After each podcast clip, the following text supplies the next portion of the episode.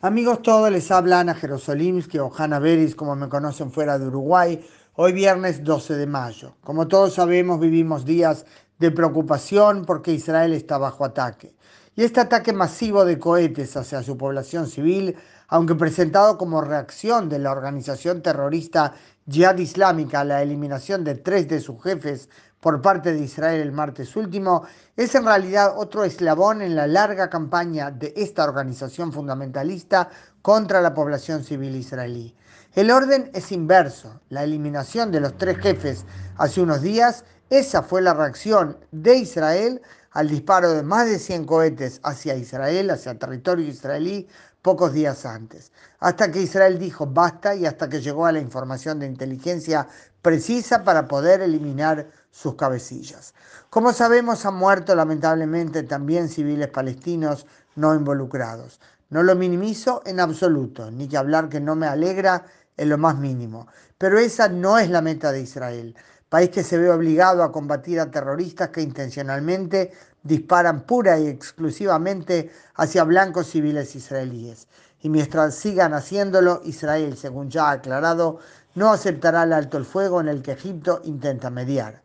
Para entender lo que está ocurriendo, les pido que cada uno imagine un punto central en su ciudad o su pueblo, a la gente en sus casas, con sus hijos, haciendo compras o en medio del trabajo, y súbitamente suena una sirena que le indica que hay un cohete en camino para tratar de matarlo. Dependiendo de la distancia de la frontera con Gaza, hay sitios en los que la gente tiene solamente 10 o 15 segundos para resguardarse. Hay afortunados que tienen 40 segundos. No puedes ducharte tranquilo, ni hacer el amor, ni hacer tus necesidades, sin pensar que en cualquier momento puede sonar la alarma. Y estos días las alarmas han sonado más que nada en la zona conocida como Otef Aza, o sea, en la ciudad de Sderot y todas las pequeñas comunidades civiles adyacentes a la frontera, kibutzim, moshavim y pequeños pueblitos. Decenas de veces por día, decenas de veces por día. También en las ciudades de Ashdod, Ashkelon, Netivot, Tel Aviv, Jolón, Batiam, Rishon LeZion, Ramat Gan, Givatayim y hoy viernes también en la zona de Jerusalén. Claro que en la zona metropolitana de Tel Aviv, muchísimo menos que en todas las ciudades del sur. Les comparto unos números, aunque tengo claro que en pocas horas quedarán desactualizados. Casi mil cohetes han sido lanzados desde Gaza hacia Israel. Imaginen por favor cada uno qué quiere decir mil cohetes hacia su país. De ellos, más de la quinta parte han sido disparos fallidos, o sea, cohetes que no lograron cruzar a Israel, sino que cayeron dentro de la franja de Gaza y en algunos casos mataron o hirieron a civiles palestinos. Y sin minimizar nuevamente la gravedad de la muerte, aunque sea de un civil, me pregunto, ¿qué país aguantaría el disparo de mil misiles o mil cohetes sin responder? Como saben, lo que salva la situación es la maravilla llamada cúpula de hierro. Ese sistema anticohetes que cuando capta que el proyectil está en camino a impactar en una zona habitada, dispara otro proyectil para interceptar y destruir en el aire al cohete que está en camino hacia Israel. La cúpula de hierro tiene más del 91% de éxito lo cual significa que todos los que intercepta, si no existiera, caerían sobre la gente. En Israel tenemos un muerto que lamentar ayer en la ciudad de Rehovot, en lo que fue al parecer una falla puntual en la cúpula de hierro, que por supuesto es impresionante, pero no perfecta.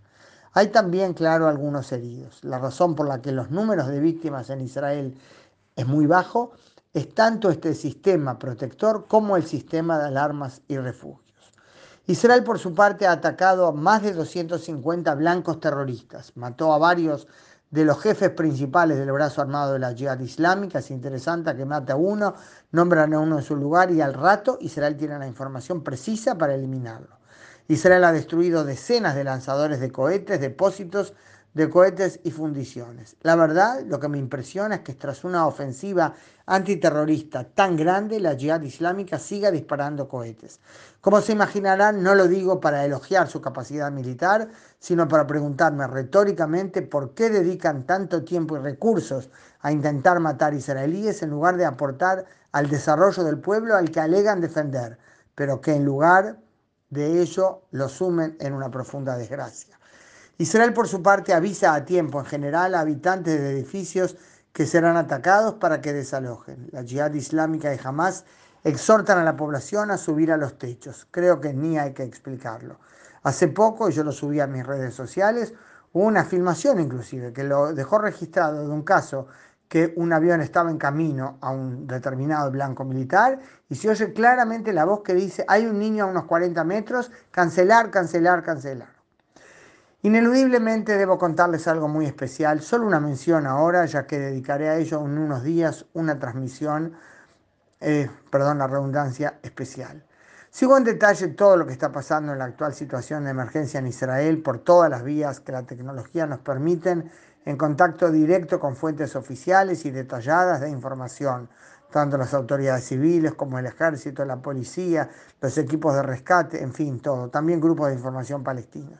Pero lo estoy haciendo desde Polonia, donde estoy participando bajo la batuta del impresionante guía de Yad Vashem, doctor Mario Sinai, especializado en la educación sobre la Shoah, del grupo Memoria y Dignidad, grupo compuesto por 43 uruguayos judíos y no judíos la mayoría llegados de Montevideo, algunos pocos vinimos de Israel, una pareja de Canadá y otra de Estados Unidos.